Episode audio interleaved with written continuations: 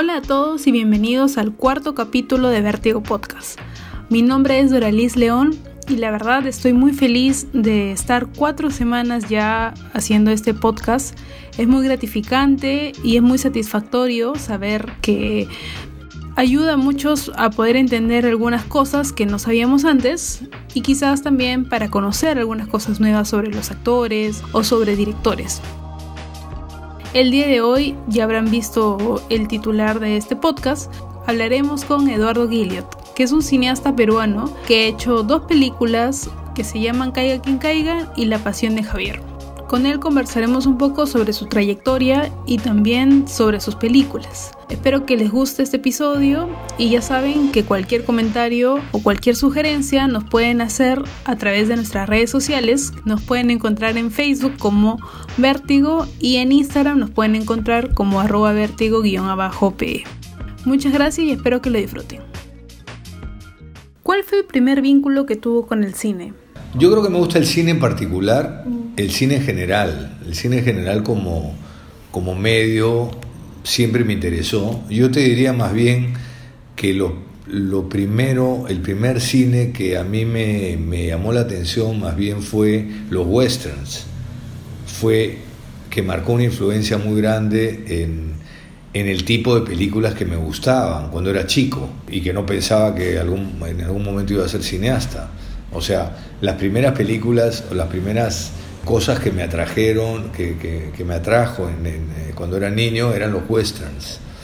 Y más adelante, mi padre me llevó a ver películas, más bien yo te diría que películas comerciales, en términos de películas de los años 70, eh, de directores que hacían películas comerciales, no como las de ahora, que podrían ser las películas de Marvel que todos conocemos, pero eran películas que sí tenían un aspecto policiales, contacto en Francia, por decirte, por mencionarte algunas, y más adelante, ya, ya cuando empecé a estudiar cine, ya empecé a ver películas de Bergman o películas de me gustaba mucho Bertolucci o cine europeo, ya, ya empecé a descubrir otros autores, ¿no? Pero he visto todo y sigo viendo todo. Y yo creo que es la mejor manera de aprender, viendo no solamente películas de culto o películas que son quizás más cinearte, sino todo, ¿no? Porque finalmente está el oficio el que tú quieres llegar, ¿no? Que tú quieres hacer. ¿En qué momento ingresa al taller de Armando Robles Godoy? Yo me presenté al taller de Armando Robles Godoy después de unas, unos conversatorios que él dio un verano. Fui con un amigo y, y tomamos estas clases. Él de alguna manera me abrió la cabeza al enseñarme que había un lenguaje en el cine. Eso es un poco lo que, lo que creo que Armando y, y los profesores del taller nos, nos hicieron descubrir, ¿no? El lenguaje, él le llamaba el lenguaje misterioso, que es el lenguaje cinematográfico, y el poder que tiene el cine en una pantalla tan grande, ¿no? Y cómo cala en las personas, así como la literatura o la música. ¿Siente que quizás de alguna manera el cine de Armando Robles Godoy ha influenciado en sus películas?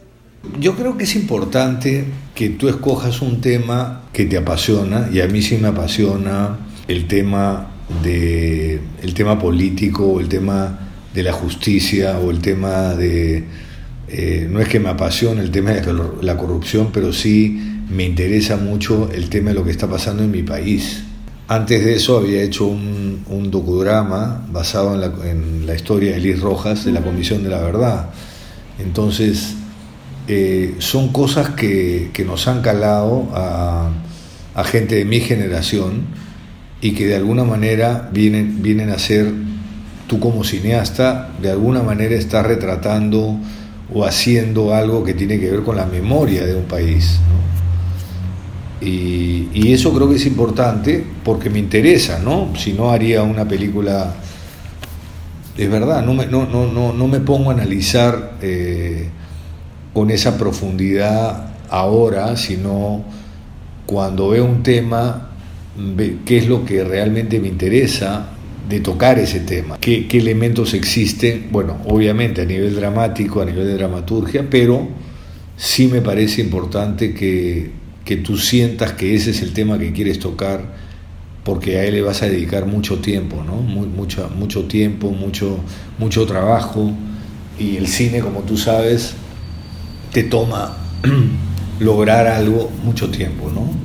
Si hacemos un pequeño análisis de sus obras, a simple vista pareciera de que siempre toca temas biográficos.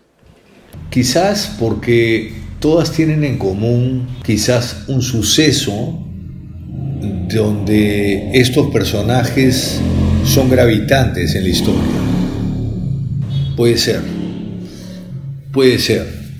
No le llamaría que son biografías o, biopics ah, a ninguna de, las que has mencionado, porque una biografía o un biopic habla de una persona desde que quizás nace, vive, se desarrolla, sino en el caso de Caiga viene a ser los últimos días de Vladimiro Montesinos, por un lado, y en el caso de Javier Heró viene a ser los últimos años de su vida, pero que tienen un componente adicional, tienen que analizar un poco a, lo que pasaba alrededor de él y quiénes estaban, quiénes confluían en su círculo más íntimo y cuál es esta historia, ¿no? Porque yo creo que en el caso de Heró, por ejemplo, estoy tocando eh, un momento histórico en el Perú que lo cuento a través de Javier, pero también lo cuento con quienes estuvieron muy cerca en su fuero íntimo y, lo gravitante de su historia en términos de, de que tú veas una historia que este chico finalmente lo que hizo, lo que estas decisiones que tomó, tú las puedas analizar o puedas hablar de ellas, pero para mí lo que me queda es que es un, chico muy, muy especial, muy original en el sentido, mira lo que hizo porque quiso su país, ¿no? O sea, ese desprendimiento me llama la atención.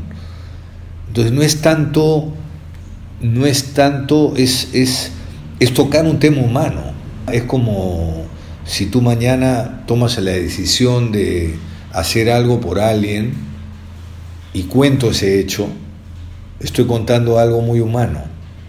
Y eso es lo que creo que pasa con, con los temas que he tocado. ¿no? En el caso de Montesinos, estoy tocando a un abogado que se compra luchar para capturar a un, un hombre que había corrompido el Perú. Es una, es una gran gesta. Y en el caso de Liz Rojas, es una niña que tiene la valentía de, decir, yo quiero a mi país, pero también tengo derecho a ser feliz y tengo derecho a que me entreguen los restos de mi madre. Entonces, estoy hablando de, de, algo más, más profundo, ¿no? No solamente contar el hecho de una persona, eh, o sea, es una persona, pero en un momento determinante ¿no? Y eso sí me parece interesante, que tiene que ver con cosas que me interesan, como los derechos humanos, como otras cosas, ¿no? Muchos críticos señalaron cuando salió Caiga quien caiga de que la actuación de Miguel Isa era extraordinaria. ¿Por qué escogió a él para que desarrolle el papel de Vladimiro Montesinos? Yo creo que Miguel Isa lo escogí porque primero es un muy buen actor, y porque confié que podía llegar a ser este Montesinos que tenía visto como un personaje y trabajamos juntos en, justamente encontrarle esa vuelta, a pesar de que, de que no se parece en nada a Vladimiro Montesinos, tú puedes creer que es Vladimiro Montesinos y creo que eso es lo importante en un actor, que te transmita eso. Y yo creo que lo logra con mucha eficacia, ¿no? ¿Y lo mismo pasó también con Estefano Toso? Igual, yo creo que finalmente la elección de un actor muchas veces determina el impacto que pueda tener en una historia. Y lo mismo creo que pasó con Estefano. Estefano fue clave al interpretar y en llevar una película durante toda la película a Javier Herón. Yo no he conocido a Javier Herón, pero sí he investigado mucho sobre Javier y tenía una idea de cómo era este personaje. Yo le puedo dar una idea de cómo es el personaje al actor, pero el actor tiene que encontrar esos recursos para transmitir finalmente lo que ese personaje estaba haciendo. ¿Cuánto tiempo se demoró en realizar Caiga quien caiga? Tuve muy poco tiempo, cuatro semanas más dos semanas fuera de Perú, fueron seis semanas, que para una película como esta, la verdad que había muchísimo trabajo y lo hemos hecho en un corto tiempo, por un tema de presupuesto, básicamente. ¿De qué parte para poder hacer sus películas? Si hablamos de Caiga primero, yo diría que partimos de un libro, ¿no? Esa es la idea general, el libro nos interesa, entonces después viene a adaptar el libro a un guion cinematográfico, que eso requiere de un trabajo, entonces tienes que ver qué parte del libro, qué vas a usar, cómo vas a articular, cómo vas a generar que todo tenga una estructura para poder llevarlo a cabo, ¿no? llevarlo al cine.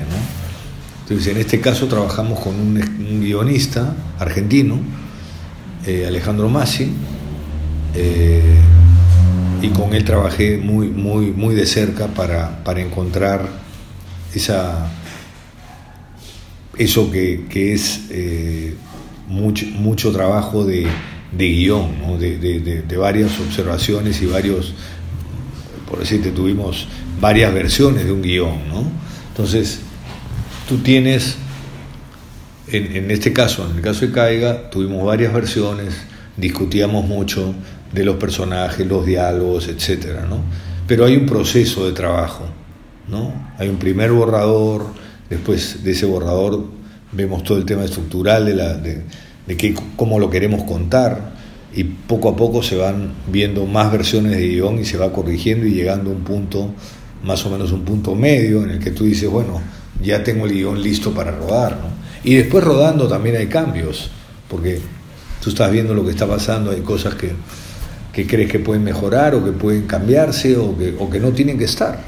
¿Y eso también pasó con Javier Heró? Javier fue un proceso más largo porque yo empecé con una idea hace muchos años, hace más de quizás 18 años, con la idea de, de hacer una película sobre Javier. Y de esa idea tuve una investigación muy larga, hasta llegar a, empezar a trabajar en una primera versión de guion, cómo, cómo aproximarme al tema de la, cómo contar esta historia, ¿no? por dónde contarla. En el caso de Caiga es un libro. En el caso de Javier solamente tenía una historia que habían contado algunas personas. Empecé a hacer una investigación tipo periodística, hablando con su familia, con sus amigos y dándome cuenta por dónde quería yo contar la historia, desde qué lado quería contar la historia. ¿Qué tan complicado fue acceder a la información de Javier Hero? Imagínate, Javier murió en el año 63 hace 56 años. Entonces, hablar con gente que lo ha conocido, estás hablando con gente mayores de 60, 70 y tantos años.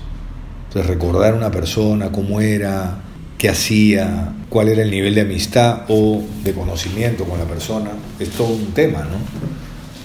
El, el guion pasó por varias manos. Fue, eh, primero, trabajé con un guionista Después tuve un doctor de guion también en Francia.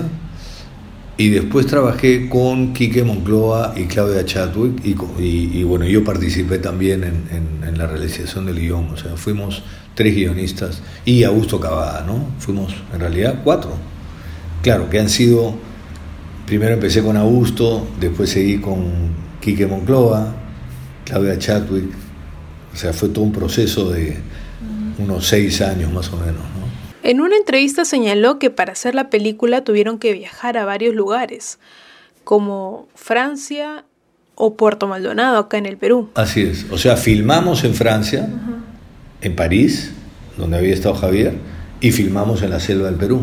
Recorrimos todos los lugares donde había estado Javier, en el hotel donde se había alojado. ¿Y seguían los mismos lugares? Seguían, bueno, es que París es una ciudad que se sostiene en el tiempo, es como una joya ahí perdida, ¿no? Claro. Y la selva sí fue más complejo, porque la selva es ya vas con un tema de, de una logística que tienes que preparar con los actores, llevarlos tres horas en el río abajo, en la selva, con el calor que hay. Entonces es, es, bien, es bien duro filmar en la selva. Ahí estuvimos dos semanas. ¿Había planeado que se graben en esos lugares específicamente? Yo, yo hubiera querido viajar a Cuba, que no lo logré hubiera querido estar en Rusia, donde estuvo Javier, pero ya no dio más el, el presupuesto, ¿no? ¿Y siente que faltó decir más cosas en la película o, o está satisfecho? Mira, yo estoy muy contento con la película. Yo estoy, yo diría que ha sido un trabajo de muchos años, ha sido un trabajo que, que, nos ha costado todo el equipo, la gente que ha participado. No, yo estoy la verdad muy, muy satisfecho con la película. O sea, claro, uno siempre quiere que no hubiera, me hubiera gustado, como te digo, filmar en Moscú, pero al final te, tienes que también ser un poco más realista de decir, bueno, esto, esto es lo que tienes y esto es lo que puedes dar, ¿no? Hasta, hasta acá llegamos y hay que terminar la película y era importante terminarla, ¿no? Era un momento que había que terminarla. En el 2018 hizo la película Caiga quien caiga. En este año hizo La Pasión de Javier. ¿El otro año tiene algún proyecto planeado para rodar o para estrenar? Mucha gente cree que hemos hecho dos películas en, el lapso de, de, dos años, ¿no? Pero no es así. O sea, Javier, la pasión de Javier tenía muchos años, como te he contado, y empecé a filmar La pasión de Javier. Y después yo estaba metido en un proyecto de televisión que era un poco la idea de hacer una serie con Montesinos, pero surgió la posibilidad de hacer una película y interrumpí la pasión de Javier para, para hacer esta película que había trabajado comercialmente unos años antes. Y por eso fue que se estrenó primero Caiga y después tuve que terminar la última parte que era La Selva y por eso se estrenó el año pasado Caiga y este año gente cree, ah, has hecho dos películas en dos años. No, no es así. Una película toma varios años. Caiga me tomó menos años, me tomó cuatro años, pero Javier me tomó más de diez, mucho más pero desde que empezamos a rodar cuatro años. ¿no? Ahora estoy en otro proyecto, trabaja, empezando a trabajar otro proyecto, pero no creo, eh, lo veo difícil que el próximo año vaya a filmar, a, quizás filmar, si las cosas se presentan, no se sabe, uno nunca sabe, pero el cine hay que tomarlo con calma, ¿no? Para terminar, ¿qué historias le gustaría retratar?